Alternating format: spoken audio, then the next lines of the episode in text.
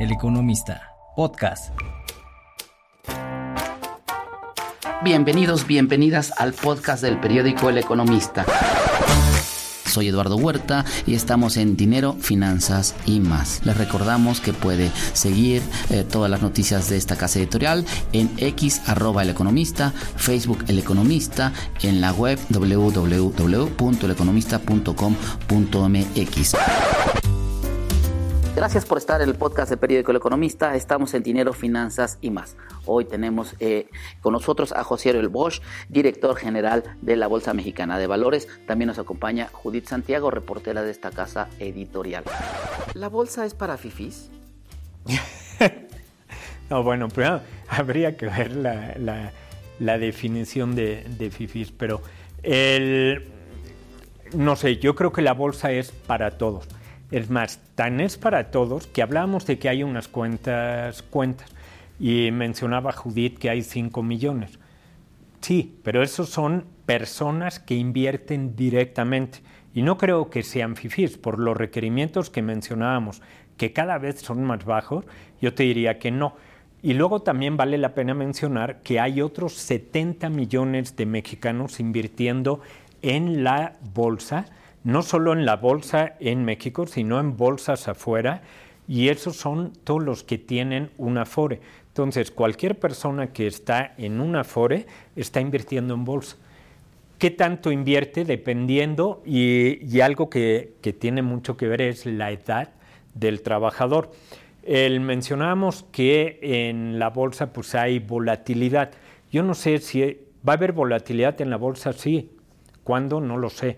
No sé si va a haber volatilidad el próximo año por las elecciones de México de Estados Unidos o una volatilidad inesperada por un suceso que no esperamos, como puede ser una pandemia o, una guerra. No sé, hay, de repente hay cosas que afectan a los mercados. Y eso te puede eh, cambiar los precios, sí, te puede eh, generar una corrección en, el mercado temporal por un efecto de aversión al riesgo y de que todo el mundo se asusta. Sí. Entonces, eh, volviendo al tema de las afores, cuanto mayor es el trabajador, mayor en edad, no en monto, menos invierte en la bolsa. Así funcionan las CIFORES. En cambio, cuanto más joven es el trabajador, más porcentaje de inversión en bolsa tiene esa CIFORE. Porque el trabajador joven pues le quedan muchísimos años por delante y entonces si hay una corrección en el corto plazo no le afecta. Eh, eh, ahorita que decías eso, se me hizo un símil del matrimonio, ¿no? La volatilidad en el matrimonio, ah, la podrías eh, hacer un símil con, con, invertir en bolsa, a ver cómo te va para escoger bien tu empresa y eso, ¿no? ¿No, don José? Exactamente. Pero ese es un tema más delicado. Es, es, un tema que tal vez no te dejarían hablar en casa. Oye, ¿cómo se gana con una acción, con la compra de una acción? Dos cosas que hay. Creo que son dividendos, utilidades y, y, plusvalía. ¿Nos puedes explicar rápido? A ver, yo compro una acción, vamos a suponer eh, una acción que vale hoy 10 pesos. Y por cierto, el precio de la acción, si vale 10 pesos o vale 20, da lo mismo, porque a veces es, oye, hay esta acción que vale 20 es más cara que la que vale 10. No, finalmente es un tema de, eh, de, aritmética básica de una división. ¿Cuántas acciones tenemos? Y entonces el precio es de tanto. Si yo compro una acción que vale 10 pesos, yo me vuelvo accionista de esa empresa y entonces si a la empresa le va, yo te diría, eh, bien, el precio va a subir pero no solo es que le vaya bien, es que las expectativas de que le va a ir bien o mejor también están ahí. Entonces, si a una empresa eh, le va bien, pero la expectativa es de que le vaya a ir muy bien, quizá el que le vaya bien, sus ingresos, vamos a suponer, y su rentabilidad crece el 10%, pues ahora la acción en lugar de 10 valdría 11, ¿estamos de acuerdo? Pero si la expectativa es de que va a crecer mucho, entonces va a haber más demanda y entonces quizá esa empresa vale 15. ¿No? Ese se le llama eh, eh, plusvalía del precio de la acción. Ahora, una empresa también eh, puede, como empresa listada en bolsa o no listada en bolsa, te puede pagar también un dividendo. y puede pagártelo, depende de la decisión de la empresa, no necesariamente porque le vaya bien te va a pagar un dividendo. Y ahí depende, hay empresas que tienen política de dividendos, que dicen voy a distribuir una parte de mi utilidad neta vía dividendo, y hay, y hay otras que dicen no, no voy a distribuir nada. ¿Por qué? Porque hay muchas oportunidades de crecimiento, eh, voy a necesitar capital y mejor lo reinvertimos si no te distribuye dividendo. ¿no? Entonces depende de cada una de las empresas. se acostumbra a ver empresas que tienen una política de dividendo o una trayectoria de dividendo estable, como empresas, pues dices, mira, voy a tener, cuando menos sé que voy a tener este flujo que me va a pagar un dividendo, y luego viene la tasa de dividendo, ese dividendo entre el precio y la acción, cuánto me está pagando cada año de dividendo. Entonces, hay empresas, pues vamos a suponer, me paga un dividendo del 5% anual y ha sido muy estable. Pues ya sé que tengo ese 5 más, aparte el eh, incremento que haya en el precio de la acción. Y bueno, y hablando del mercado ya en general, eh, no sé si nos puede hacer un balance de cómo, cómo vio este 2023, cómo cerramos, ahora sí que hablando de lo bueno, lo malo y lo feo. Mira, a ver, lo bueno yo te diría que fue, y vuelvo a los dos productos, en la bolsa tenemos el mercado accionario y el mercado de deuda. En el mercado accionario IPOs, ah, ya empecé por lo malo, ¿verdad? Pero bueno, este, la parte de IPOs, capitales, todo, fue, no fue muy buen año. Pero, y ahí el por qué tendríamos que hablar de, de por qué las valuaciones quizá no fueron eh, lo suficientemente atractivas, etcétera. Lo bueno, eh, yo te diría el mercado de deuda, el mercado de certificados bursátiles. Eh, al día de, bueno, hoy, pero al cierre de noviembre, ya habíamos financiado en la bolsa 500 mil millones de pesos. Eso es 40% arriba del monto que habíamos financiado en los primeros 11 meses del año pasado. Y ahí hay dos, digamos, subproductos uno que es la deuda de corto plazo y otro que es la deuda de largo plazo. los dos crecieron más o menos al, 40% y la parte de largo plazo eh, fue mayor a la de corto plazo, fue más de 300 mil millones, eh, fueron en deuda de largo plazo.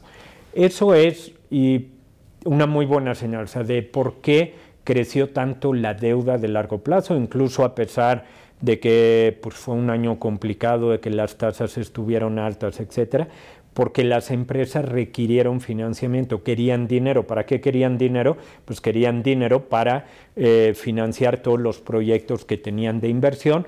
¿Y cuáles son muchos de estos proyectos? Pues tienen que ver directa o indirectamente con lo que hemos visto en México, en donde em, estamos viendo, eh, y, y, ahí entrando a la parte de relocalización, está más fácil nearshoring, este, que son empresas que están viendo eh, un potencial muy grande de crecimiento para aprovechar eh, una situación única que se está dando en donde eh, pues hay un tema em, geopolítico y de conflicto entre las dos economías más grandes del mundo y resulta que la economía más grande que es Estados Unidos que está eh, ahora en conflicto en la parte comercial con China, que es la segunda más grande del mundo, pero la primera es consumidor, la segunda es el productor y nosotros competimos con China para exportar a Estados Unidos. Entonces nos quedó perfecto el tema para decir, oye, pues nosotros que éramos el competidor con China, aquí estamos y, además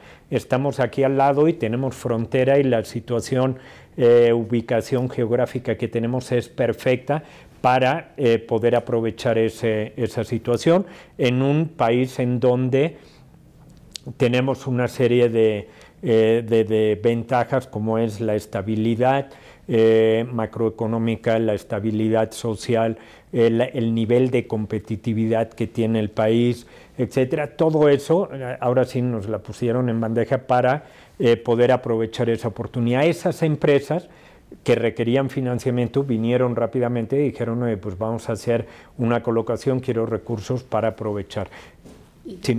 Y eso lo hemos visto en, el mercado de deuda y también lo hemos visto en el mercado de capitales, pero mencionaba que no ha habido IPOs eh, de IPOs eh, referido a, ofertas públicas iniciales de empresas nuevas que, se listan, nuevas que llegan.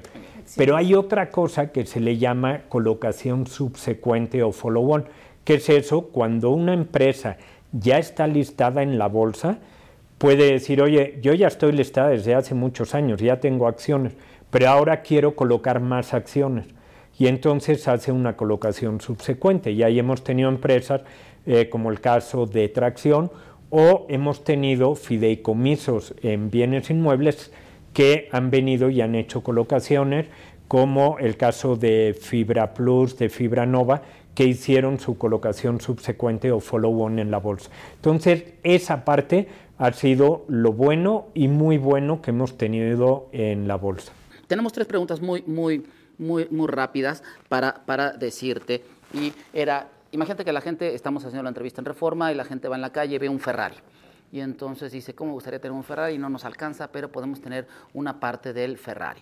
O, o, vemos una señora les gusta las bolsas de Louis Vuitton y entonces este pues dice no quiero comprarme la bolsa pero puedo invertir en esta empresa o les gusta Liverpool y quieren invertir en acciones de Liverpool hay alguna manera en que nosotros podamos acceder a todas estas empresas extranjeras en la Bolsa Mexicana Valores que nos gustan, llámese Apple, llámese Ferrari, llámese todas esas. ¿Hay alguna manera en que podamos llegar ahí? Por supuesto, y es, yo te diría, uno de los éxitos de la bolsa, no en este año, pero ya tiene bastantes años, pero eh, México crea una cosa que se llama el mercado local, eh, global. Entonces tenemos el mercado local para empresas o valores, eh, valores generalmente nos referimos a empresas y fondos locales, o sea, mexicanos, y también en la bolsa se puede operar acciones o fondos que en el extranjero se llaman ETFs, que están fuera de México. ¿De dónde? De Estados Unidos, de Asia, de Europa o de cualquier otra parte del mundo.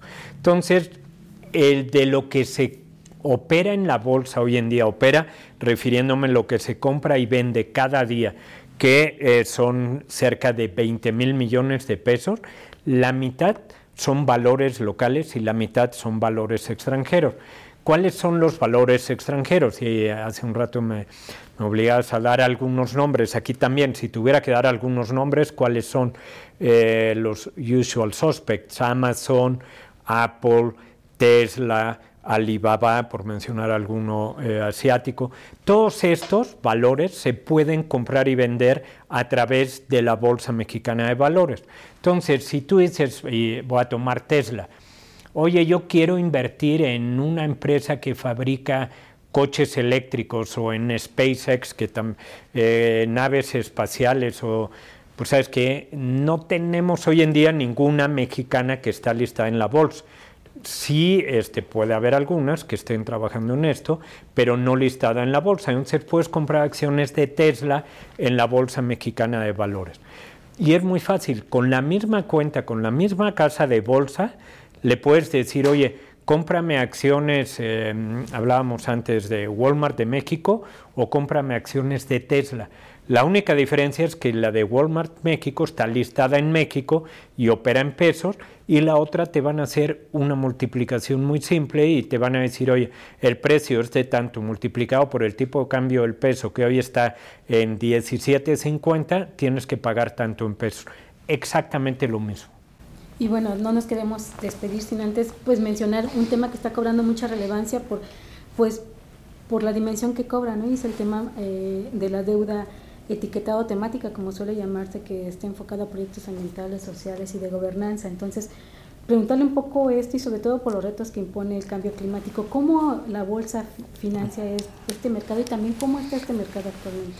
Sí, y este yo te diría de los últimos pocos años es de las cosas que estamos más orgullosos en la bolsa. Y te voy a explicar por qué. Antes lo que nosotros hacíamos era eh, las bolsas en el mundo, dar financiamiento. ¿Para qué proyecto? Para el que sea. y el inversionista, ¿qué es lo que buscaba? Tener un rendimiento con el proyecto que fuera. Hoy en día eh, ha cambiado y el inversionista ya está pidiendo saber que además de un rendimiento garantizado o esperado, este, también está contribuyendo de alguna forma en toda la parte ASG, que significa en toda la parte ambiental, social o de gobernanza. Y ese ha sido un cambio muy importante que se ha dado en los últimos años.